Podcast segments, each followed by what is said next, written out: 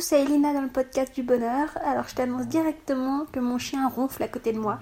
Je pense que tu vas l'entendre hein, pendant tout ce podcast. Désolée, c'est jamais parfait. Mais c'est pas grave, c'est ça qui fait la beauté du truc. On n'a pas besoin d'être tout le temps parfait. Alors, je suis actuellement en pleine lecture d'un livre de Lise Bourbeau. Alors Lise Bourbeau, je pense que c'est ma nouvelle déesse, hein, c'est bon. Déjà, avec son livre Les 5 blessures qui empêchent d'être soi-même, je trouve que j'ai découvert énormément de choses sur la vie. Et là, avec son nouveau livre, ben, j'en découvre encore plus. Ça me fait poser un milliard de questions, ça me triture le cerveau, mais c'est génial. Alors, ce nouveau livre, euh, je l'ai pas sous la main, là, il est, il est dans ma chambre, je suis pas dans ma chambre. Je sais plus comment ça s'appelle, mais ça doit être genre La puissance de l'acceptation, un truc comme ça. C'est un livre que j'ai gagné sur Twitter. Euh, J'en avais même pas entendu parler. Il y a eu juste un petit concours avec euh, le, le compte Vivez mieux, si vous voulez le suivre. Ils offrent souvent des trucs d'ailleurs. Si tu veux le suivre, d'où me sort ce vouvoiement soudain, je ne sais pas. Je suis fatiguée. Donc si tu veux suivre le compte, c'est Vivez mieux. Et, euh, ouais, ils, ouvrent, ils offrent souvent des choses. Et d'ailleurs, il n'y a pas longtemps, ils ont relancé un concours pour regagner ce livre. Donc moi, sachant que je l'ai gagné en janvier. Et donc là, ils l'ont relancé en mai. Donc euh, on peut se dire que dans 5 mois, il y aura un nouveau concours. donc n'hésite pas à suivre ce super compte. Parce que en plus de nous offrir les cadeaux, bah, il nous fait découvrir des bons petits bouquins comme ça de poche qui ne coûtent rien. Donc euh, au pire, t'as même pas attendre, t'as même pas besoin d'attendre à avoir à gagner. Ouh là là, j'ai du mal à parler. T'as même pas besoin d'attendre à gagner pour, euh, pour avoir des bouquins qui sont tentants quoi. Bon moi j'ai plein de bouquins en attente donc j'évite d'en acheter pour le moment. Je me suis interdit d'en acheter tant que j'avais pas terminé ma liste en cours. Donc ça va prendre un petit moment. Mais je crois que les prochains livres que je vais m'acheter, ça va être des livres de Lise Bourbeau. Parce que bah, elle sait de quoi elle parle, cette nana. Et euh, elle arrive vraiment à me faire réfléchir. Et même s'il y a des concepts qui sont vraiment compliqués, qui sont difficiles surtout à accepter pour moi, eh ben ils font leur petit chemin dans ma tête. Alors je vais t'expliquer quels sont ces petits concepts qui sont difficiles pour moi en fait. Quel est ce concept? Euh, Lise Bourbeau part du principe que comment dire Donc on a une âme. Donc voilà. Est-ce que tu en doutes de ça? Est-ce que tu doutes d'avoir une âme ou pas? Moi j'en doute fortement. je pense que enfin je sais pas ce que c'est qu'une âme, euh, mais pour moi c'est un truc très euh, très religieux quoi. Et dans ma famille, on m'a appris à pas du tout croire en Dieu et à croire en rien et à croire qu'en ce qu'on voit. Donc euh, tu vois, c'est un peu compliqué pour moi de croire déjà rien qu'au concept de l'âme. Et donc selon Lise Bourbeau, notre âme a vécu une première blessure, la première fois qu'elle s'est incarnée. Et cette blessure-là, enfin cette ou ces blessures, elle a vécu des blessures. Et ces blessures-là, elle va essayer de les guérir en se réincarnant dans différents corps tout au long du temps. Donc l'âme a vécu dans un premier corps physique, elle a vécu des blessures. À la fin de la vie de ce premier corps, elle retourne dans le monde des âmes avec ses guides et ses amis âmes. tu vois, rien que de le dire, je trouve c'est complètement perché. Euh, et, euh, donc elle va réfléchir à dans quel corps elle pourrait se réincarner pour pouvoir travailler sur ses blessures, pour pouvoir apprendre quelque chose et guérir ses blessures petit à petit. Et ce qu'il y a, c'est qu'une vie d'humain ne suffit pas à guérir ses soucis. Donc elle va se réincarner autant de fois qu'il faudra pour guérir ses blessures. Ça paraît complètement perché, non? Eh ben, elle l'explique d'une manière un petit peu moins perchée, peut-être, je sais pas, non, elle l'explique de la même manière aussi perchée, mais elle a toujours, je sais pas, une façon de le dire qui te fait rigoler, certes, et qui te fait dire, hey, pourquoi pas, hein, pourquoi pas. Par exemple, euh, elle dit que si on regarde, désolée, je suis malade du coup, ma voix s'en roue, il fait des trucs bizarres, mais c'est pas grave. Donc par exemple, Lise Bourbeau dit que euh, en observant l'histoire et le passé, etc., on voit clairement que les gens ont de moins en moins de mal avec les blessures, donc ils arrivent de plus en plus à gérer leurs émotions, à, faire avec, et donc leurs blessures sont moins, de moins en moins présentes. Donc ça présage quelque chose de bon pour les générations futures, c'est que plus ça va aller, plus on va être dans la guérison de nos blessures et ça ira de mieux en mieux. C'est fantastique. En fait, ça donne trop envie, son truc. De te dire que une fois que tu meurs, tu te réincarnes en autre chose, enfin quelqu'un d'autre, pour continuer à travailler sur ton plus gros souci de la vie. bah, je trouve c'est ça donne envie, hein, oui.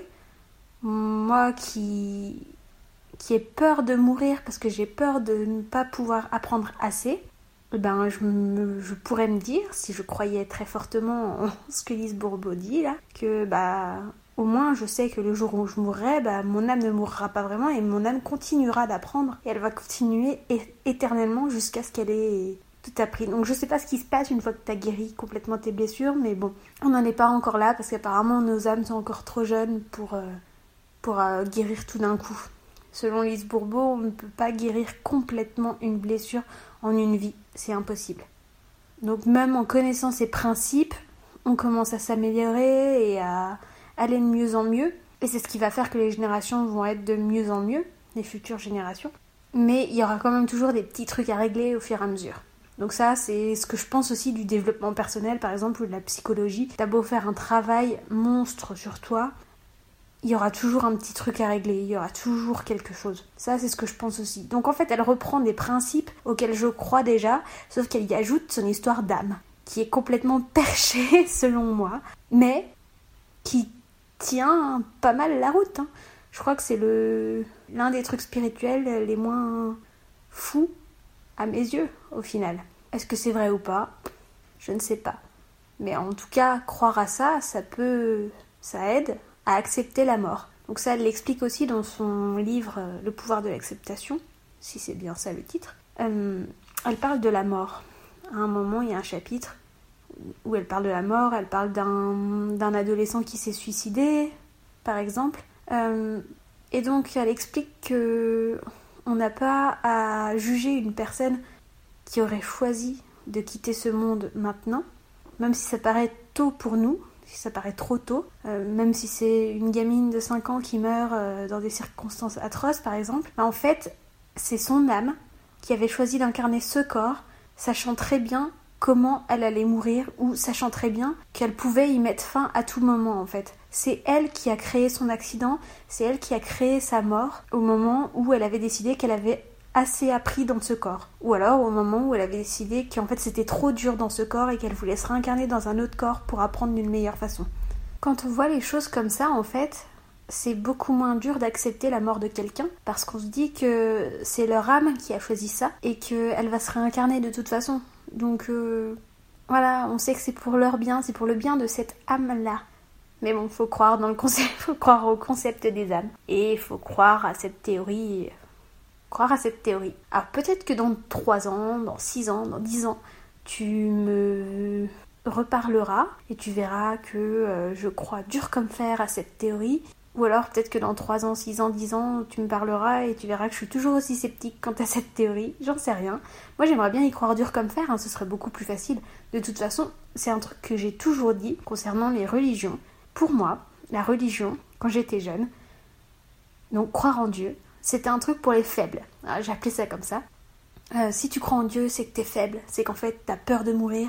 Du coup, bah, tu crois en Dieu pour te donner une explication euh, à la vie, à la mort et tout ça et t'es pas capable d'accepter tout seul que bah oui un jour tu vas mourir et que tu vas aller à la terre et que tu vas te faire incinérer et que enfin voilà ce sera fini quoi. Alors pour moi c'était ça la religion. C'était pour les faibles.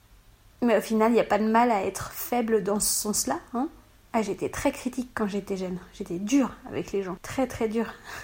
Aujourd'hui je me dis que c'est une chance de croire en Dieu ou de croire en le concept de l'âme, de croire en ces choses-là. C'est une chance parce que ça te permet de vivre une vie plus sereine maintenant. Et au final, quel est le plus important D'avoir raison sur un concept euh, dont personne n'a aucune certitude, sur lequel personne n'a aucune certitude, ou bah, de se sentir bien au quotidien dans sa vie? Quel est le plus important? Avoir raison ou se sentir bien? Bah, je trouve que le plus important, c'est de se sentir bien. Même si on m'a appris que le plus important était d'avoir raison. D'ailleurs, ça, c'est sûrement un problème qui vient de l'une de mes blessures, donc que j'aurai à, à, gérer tout au long de ma vie et tout au long des vies de mes âmes, peut-être, par la suite, je sais pas, mais au moins pour cette vie-là, je sais que avoir raison, c'est pas une finalité, ça peut rendre malheureux d'avoir raison, de vouloir avoir raison à tout prix, même si on a vraiment, vraiment raison, même si on... les autres ont tort. ça fait quoi de, de baisser la garde deux minutes et de dire ouais, ok, bon bah peut-être que j'ai pas raison, et puis au pire on s'en fiche, en fait c'est pas ça le plus important. Le plus important c'est que chacun croit en ce qu'il veut et chacun fait ce qu'il veut, tant que ça le rend pas malheureux, tant que ça le rend heureux justement, et tant que ça n'impacte pas les autres surtout. Là, si je croyais en le concept de l'âme qui se réincarne, bah ça affecterait absolument personne sauf moi-même. Donc euh, je pas de mal quoi. ça ferait absolument pas de mal et ce serait bien. Après, il y a là où ça devient dangereux de croire à ces choses spirituelles comme ça, c'est quand tu y crois trop et que tu ne crois qu'à ça et que tu penses que les autres n'ont pas raison euh, Enfin, c'est quand tu cherches à avoir raison en fait. En gros, c'est quand euh, t'as le mélange de l'ancienne Elina et le mélange de la personne qui croit en quelque chose. Donc ça donne une personne qui croit fermement en quelque chose et qui pense que tous les autres ils ont tort et que du coup bah elle fait tout pour euh, pour que tout le monde euh, vienne croire en cette chose à laquelle elle elle croit. Non, il faut laisser l'opportunité aux autres de choisir. Ils font comme ils veulent. Si ça les rend malheureux, bah tant pis pour eux, non? Du moment que toi, bien dans ta peau. C'est le plus important. Bon, là, j'ai un peu dévié sur le concept de la, de la religion. Mais quoi qu'il en soit, ce livre, Le pouvoir de l'acceptation, euh, il ne parle pas que de trucs complètement perchés. Là, on dirait que c'est ça, mais non, il parle pas que de ça. Il t'explique avec des exemples bien concrets et des exercices à faire. Enfin, c'est pas des exercices, hein. c'est elle, elle donne dans le livre des exercices à ses patients. Et du coup, bah après, c'est à toi d'en tirer des conclusions sur ce que tu vas pouvoir faire et, ou mettre en place pour améliorer ta vie.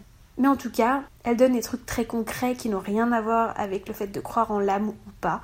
Hein. Et ça aide énormément à accepter les choses. Je suis désolée, je ne sais pas si tu l'entends ou pas, mais il y a un train qui passe toutes les 3 minutes à côté de chez moi. Et il faut que je m'arrête de parler pendant 45 secondes toutes les 3 minutes. Ce qui va être très chiant au montage. Il va falloir que je coupe 45 secondes de blanc, enfin de bruit de, de train. Et des fois, je loupe les moments où le train commence à arriver, donc je suis en train de parler, je suis désolée, ça arrive, ça fait des boum boum boum. Enfin, je sais pas, là, je me suis mise d'une manière différente, donc euh, je sais pas ce que t'entends ou pas, je verrai au montage. Surprise Quoi qu'il en soit, comme tu le sais, je tourne mes podcasts au pif. ça sort comme ça sort. Donc euh, je ne retourne pas mes podcasts après si je m'aperçois que le son était ignoble. Donc désolée par avance. Donc je te parlais du bouquin Le pouvoir de l'acceptation de Lise Bourbeau. Et il y a quelque chose qui m'a énormément marqué au tout début du livre, en fait, ça doit être dans les premiers chapitres. Elle parle de l'égoïsme et elle donne une définition à l'égoïsme qui a bouleversé ma vie, en fait. Euh, ça fait...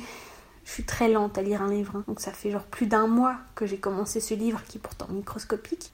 Mais bon, je lis pas beaucoup, pas souvent, donc je lis un chapitre à la fois, donc... Euh, Là, il y a 12 chapitres. J'en suis arrivée. Non, il y a un peu plus de 12 chapitres, mais j'en suis arrivée au 12e hier.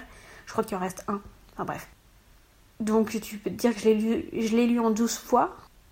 Sachant que je lis. Euh, des fois, je lis tous les soirs et des fois, bah, je fais rien pendant une semaine ou deux. Donc, enfin voilà, tu vois facilement à quelle vitesse je vais. Donc, je te disais, au tout début, de ce bouquin, ouais, je crois que c'est dans le tout premier chapitre. Elle donne une définition de l'égoïsme qui a bouleversé ma vie. Donc ça fait plus d'un mois que j'ai une nouvelle définition de l'égoïsme en tête et que je trouve ça ouf. C'est un truc, enfin, c'est tellement con. Pourquoi on n'y avait pas pensé avant? Pourquoi personne nous a appris ce que c'était que l'égoïsme? C'est tellement bête, purée.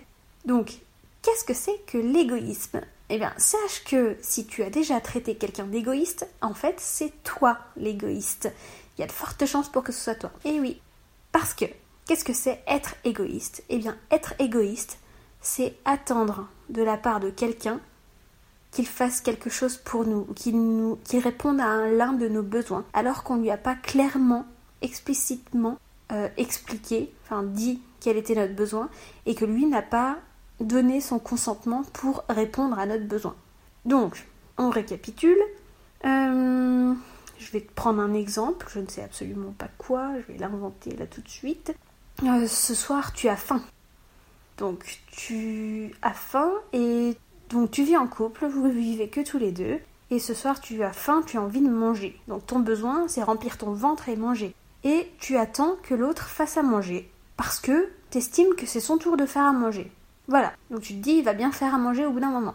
Une heure après, il a toujours pas commencé à faire à manger. Et toi, tu le traites d'égoïste parce que bon, il a pas pensé à te préparer à manger alors que c'est tout le temps toi qui fais à manger d'habitude. Donc euh, là, il aurait pu le faire hein, quand même. Donc voilà, tu le traites d'égoïste de ne pas avoir pensé à faire à manger, de ne pas avoir fait à manger.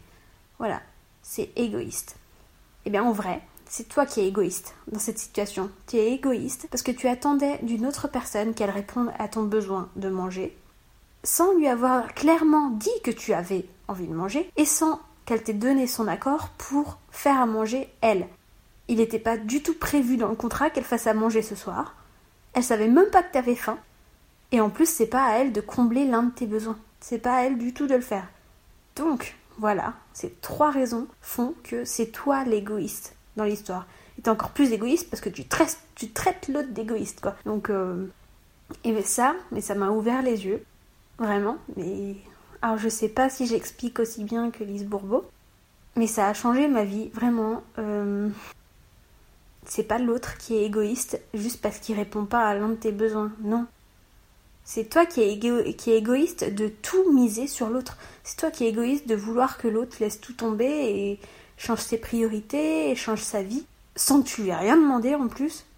Voilà. Et dans le cas où tu lui aurais demandé, si la personne ne t'a pas explicitement dit oui, je vais le faire, bah t'as beau lui avoir demandé, bah ce sera toujours toi l'égoïste, oui, parce que en fin de compte, elle, elle a pas accepté la personne parce que bah c'était pas dans ses cordes, parce qu'elle avait d'autres besoins à elle à faire passer en premier. Voilà.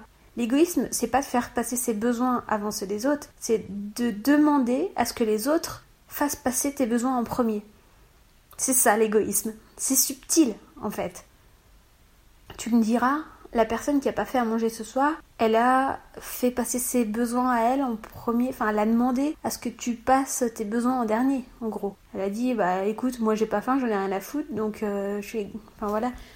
Tu peux te dire voilà, c'est comme ça. Elle est égoïste parce que euh, elle a décidé de mettre ses besoins en premier. Mais sauf que c'est, elle t'a pas demandé à toi de faire passer ses besoins en premier. Elle t'a juste dit moi je fais passer mes besoins en premier. Toi si tu veux faire passer tes besoins en premier, bah, tu te fais à manger. Voilà. C'est tout. Alors là je suis en train de donner des billes aux mecs pour euh, ne plus faire les tâches ménagères. Mais malheureusement en fait c'est exactement ce qui se passe dans leur tête. C'est tout con. Les femmes, on adore traiter les hommes de lâches et d'égoïstes, mais en fin de compte, bah, c'est nous qui sommes lâches un peu et égoïstes. Quand l'homme ne fait pas le ménage pendant des mois et des mois, euh, mais tu le traites d'égoïste parce que du coup c'est toujours toi qui dois faire le ménage. Mais au final, qui a besoin que l'autre fasse le ménage? Est-ce que c'est l'homme qui te dit euh, j'ai besoin que tu fasses le ménage donc fais-le femme?